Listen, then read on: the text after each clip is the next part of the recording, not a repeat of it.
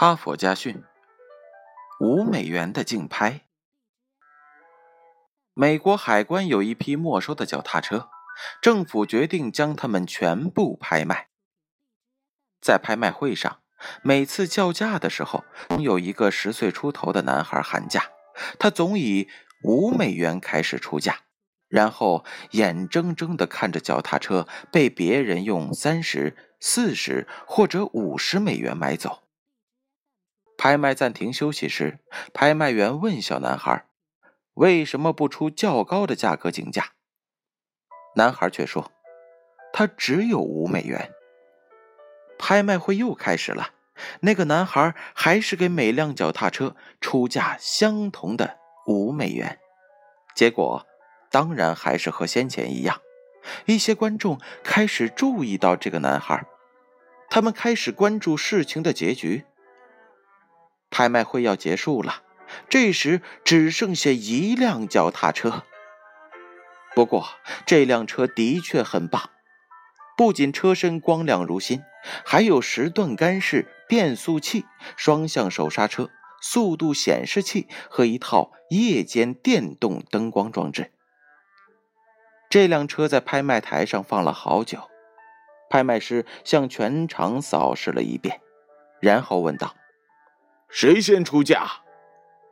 这时，站在最前面、几乎已经放弃希望的那个小男孩再次叫道：“五美元！”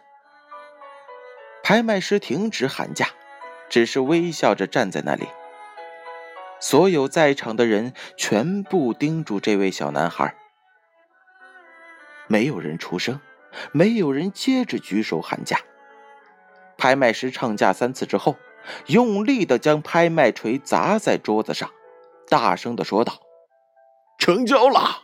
这辆脚踏车卖给这位穿白网球的小伙子。”全场响起了掌声。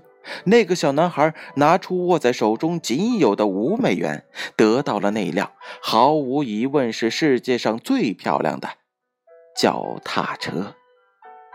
他的脸上终于露出了。灿烂的笑容。故事讲完了，编后语是这样写的：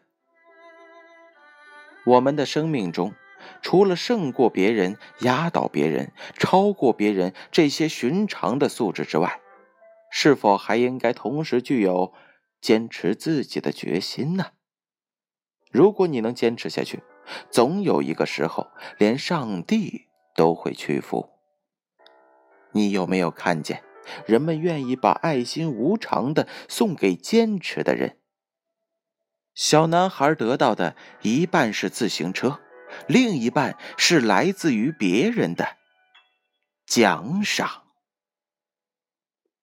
哈佛家训，建勋叔叔与大家共勉。